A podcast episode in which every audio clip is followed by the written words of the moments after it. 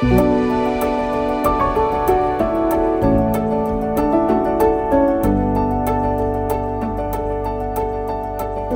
sommes à Québec au monastère des Augustines. Je m'appelle Catherine Eve Gadouri et je suis médiatrice culturelle. Je me trouve en compagnie de Mélanie Lafrance, historienne spécialisée en histoire des communautés religieuses.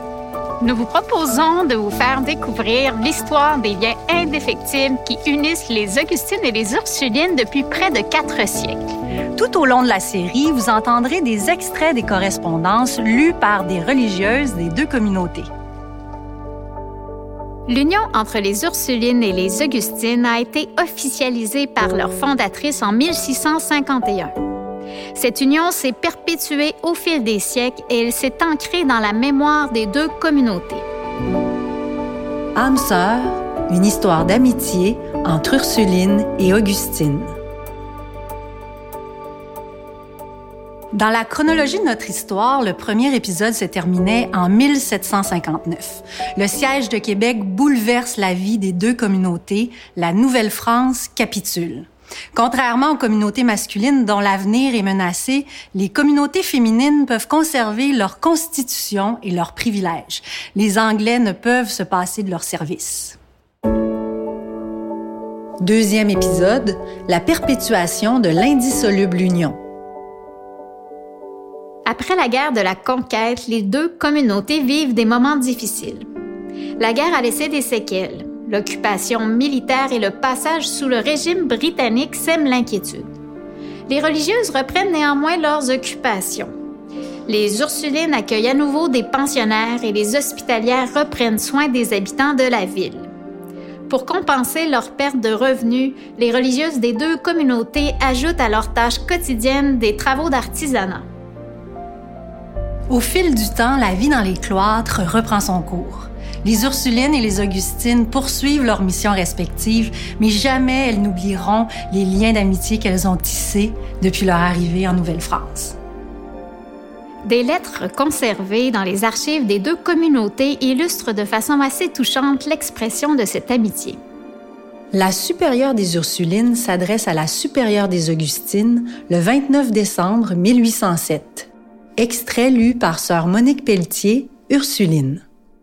Nous vous faisons, révérende mère et à votre respectable communauté, les plus gracieux et heureux souhaits pour la nouvelle année. C'est de toute l'étendue de nos cœurs que nous vous renouvelons l'assurance de nos sentiments de cordialité, aussi constants que durables, étant cimentés dans ce divin cœur.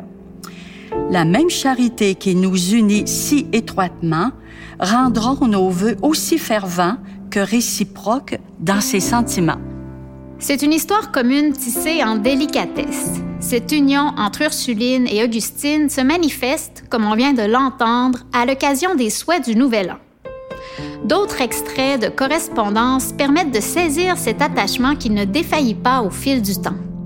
La supérieure des Ursulines s'adresse à la supérieure des Augustines le 29 décembre 1856. Extrait lu par sœur Hélène Plourde, Ursuline. Un souvenir bien doux qu'éveille tout naturellement l'époque de la nouvelle année. C'est celui de l'union intime qui existe entre nos deux maisons depuis plus de deux siècles, malgré tous les changements qui ont eu lieu durant cette longue suite d'années. C'est donc aussi pour moi un véritable plaisir de vous réitérer l'expression des vœux et des souhaits que nous formons pour que ces aimables liens se resserrent toujours de plus en plus. La supérieure des Ursulines s'adresse à la supérieure des Augustines le 29 décembre 1885. Extrait lu par sœur Louise Gosselin, Ursuline. Deux communautés sœurs, unies comme les nôtres par des liens si étroits et si indestructibles, n'ont pas besoin, il me semble, du cérémonial du premier de l'an pour se dire combien elles désirent se voir mutuellement heureuses et prospères. Cependant, il y a plaisir à renouveler l'expression d'une amitié réciproque et ses mille souhaits de bonheur. En 1858, les Augustines de l'Hôtel-Dieu s'adressent par écrit aux Ursulines de Québec pour leur demander une modification à l'acte d'union de 1651. Lettre de la supérieure des Augustines de l'Hôtel-Dieu à la supérieure des Ursulines le 17 mai 1858. Extrait lu par sœur Sylvie Morin, Augustine. Vous serez peut-être surprise de la demande que je viens vous faire aujourd'hui. Nos deux maisons sont unies par une convention du 8 février 1651, que nous aimons à continuer, à l'exception de deux choses qui nous paraissent quelquefois onéreuses pour vous et pour nous. C'est l'obligation de dire un office des morts et de chanter un service pour nos défuntes. La vie des religieuses au couvent est réglée au quart de tour. Au 19e siècle, le nombre de religieuses est en croissance dans les deux communautés et leur tâche d'éducatrice et de soignante se complexifie.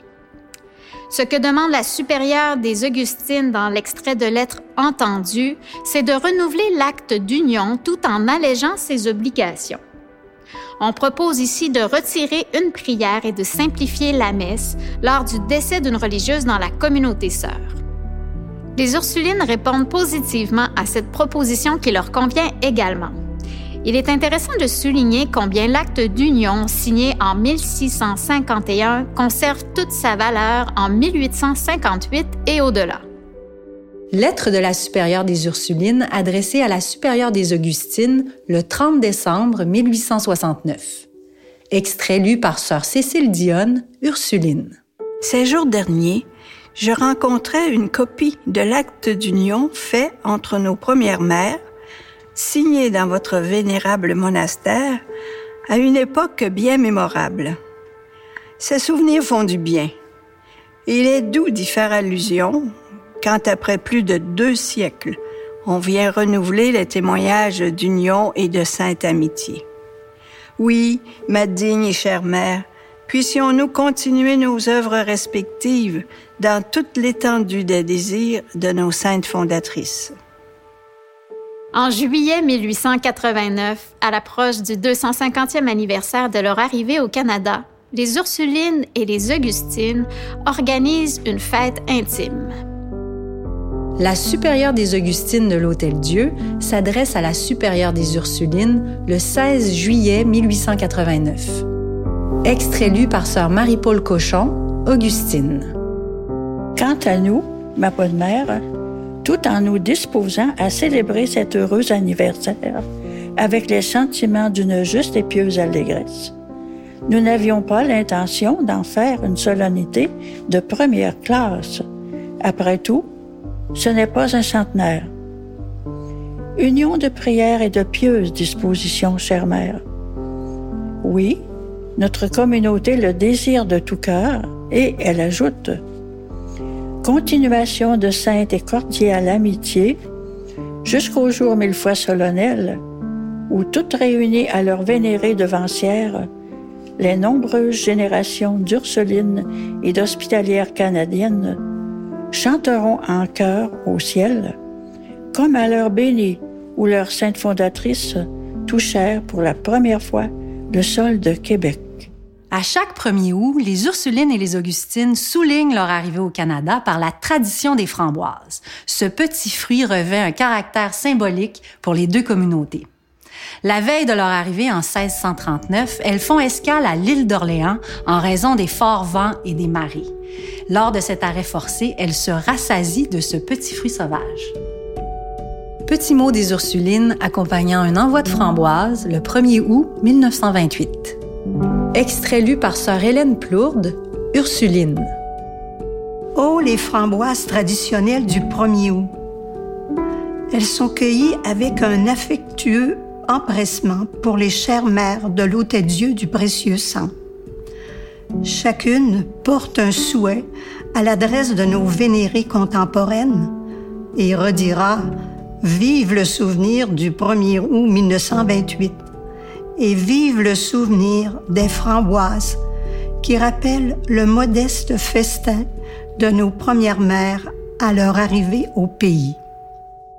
Les commémorations du 300e anniversaire de l'arrivée au Canada des Ursulines et des Augustines s'annoncent grandioses. Les deux communautés s'y préparent de longue haleine.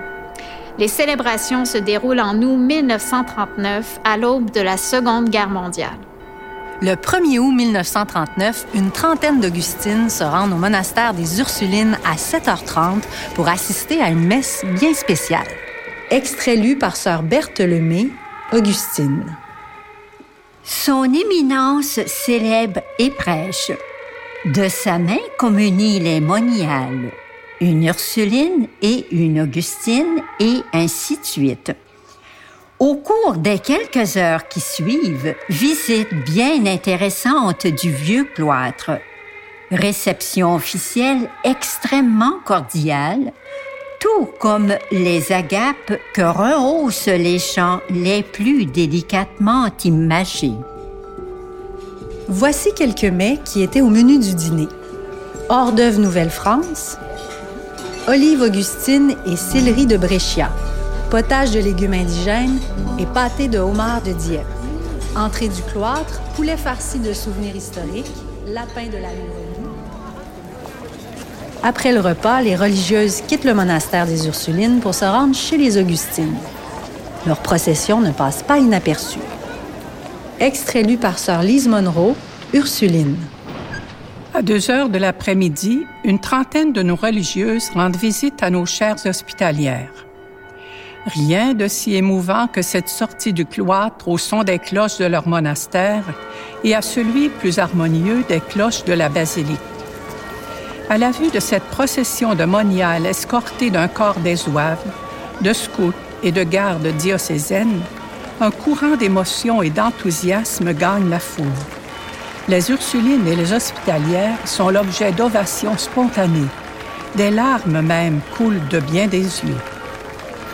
Extrait par sœur Lise Augustine. Une multitude souriante, sympathique est massée tout le long du parcours. Les automobiles ne peuvent avancer que très lentement. La foule croît sans cesse et tout ceci est spontané.